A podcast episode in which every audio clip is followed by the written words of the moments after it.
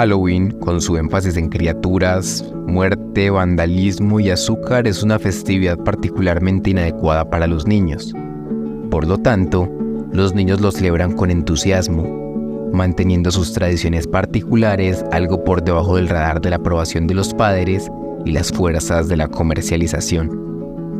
Hoy, hablando solo, traemos nuestro segundo capítulo especial, Terminamos nuestro episodio anterior con una invitación de hacer lo extraño familiar, abrazar la cultura desde la comprensión de los orígenes de las tradiciones. Esta vez abordaremos algunas de las costumbres contemporáneas y algunas reflexiones sobre las festividades y la infancia.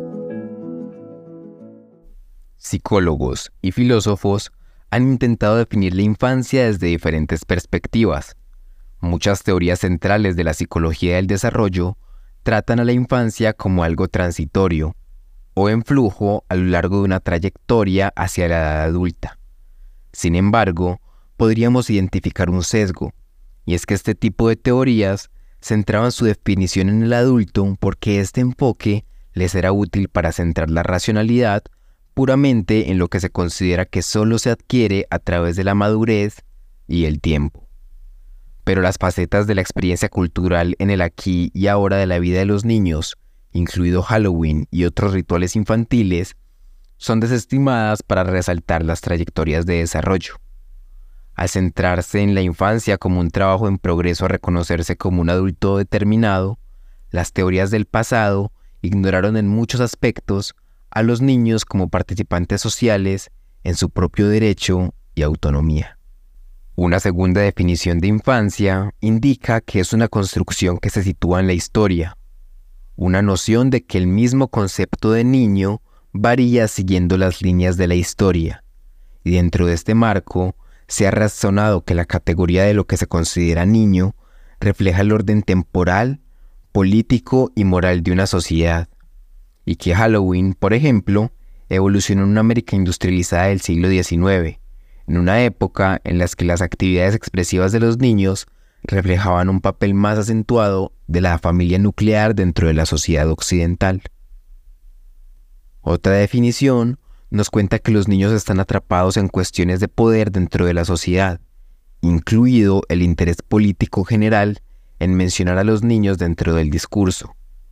Los adultos en lugares de autoridad oficial pueden utilizar a los niños para obtener poder personal e institucional, lo que subraya la idea de que los niños son palancas y productos políticos y que de hecho dependen de las fuerzas políticas adultas para su educación y sus cuidados.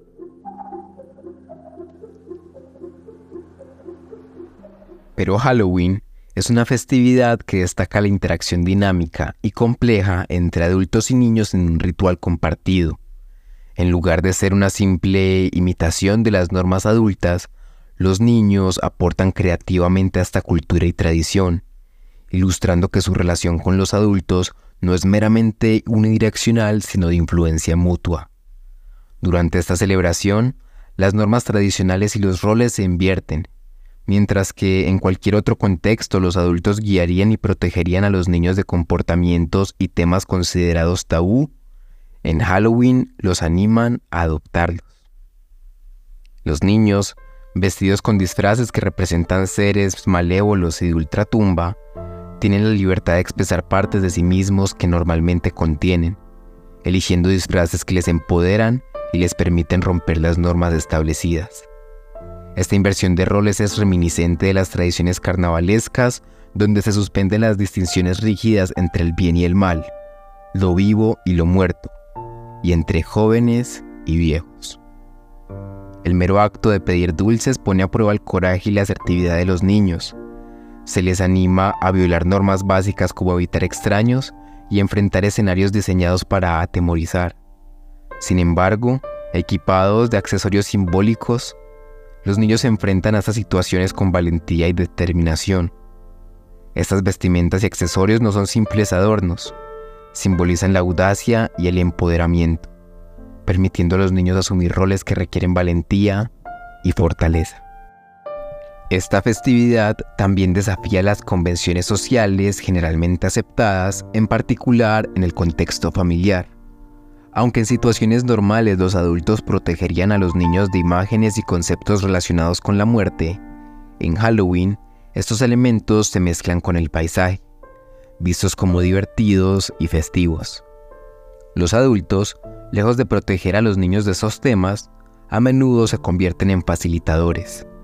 Es quizá una paradoja que mientras en la vida cotidiana los adultos protegen a los niños de temas como la muerte y el mal, en Halloween no solo les exponen a ellos, sino que también participan activamente en su representación.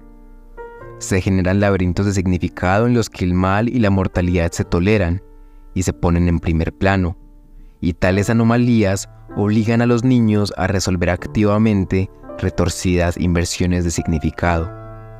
Los adultos en Halloween parecen estar empeñados no solo en formar a los niños, sino también en otros tipos de misiones simbólicas en las que los niños y los mayores tienen influencia mutua. La tradición no es solo un trampolín hacia la madurez, como el modelo de trayectoria de desarrollo podría argumentar, sino un nexo de impacto mutuo entre adultos y niños situado en el tiempo, el lugar y las cuestiones de poder. Los adultos no se limitan a sancionar, ni los niños reciben pasivamente.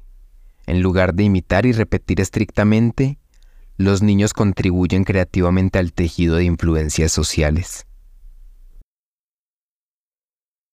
Más allá de su vistosidad y simbolismo, Halloween pone de manifiesto las dinámicas complejas entre las generaciones, donde se entrelazan luchas de poder, vulnerabilidades y fortalezas.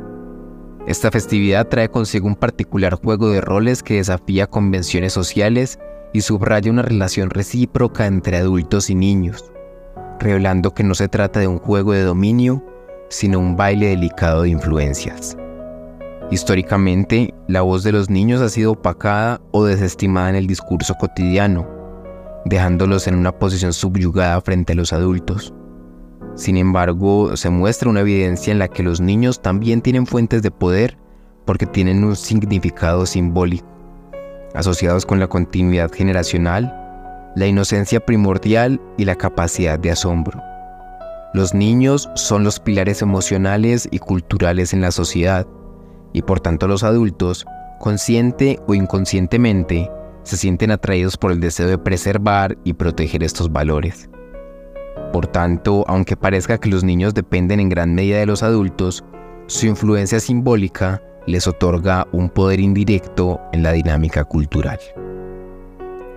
Halloween revela que la relación entre adultos y niños no es simplemente de dominación o protección, sino de reconocimiento mutuo.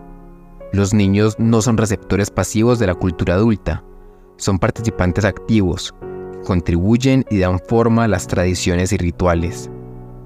La tradición sirve como un espejo, refleja las complejidades de estas relaciones y demuestra la riqueza de significados que surgen cuando jóvenes y adultos interactúan en un espacio de creatividad y símbolos.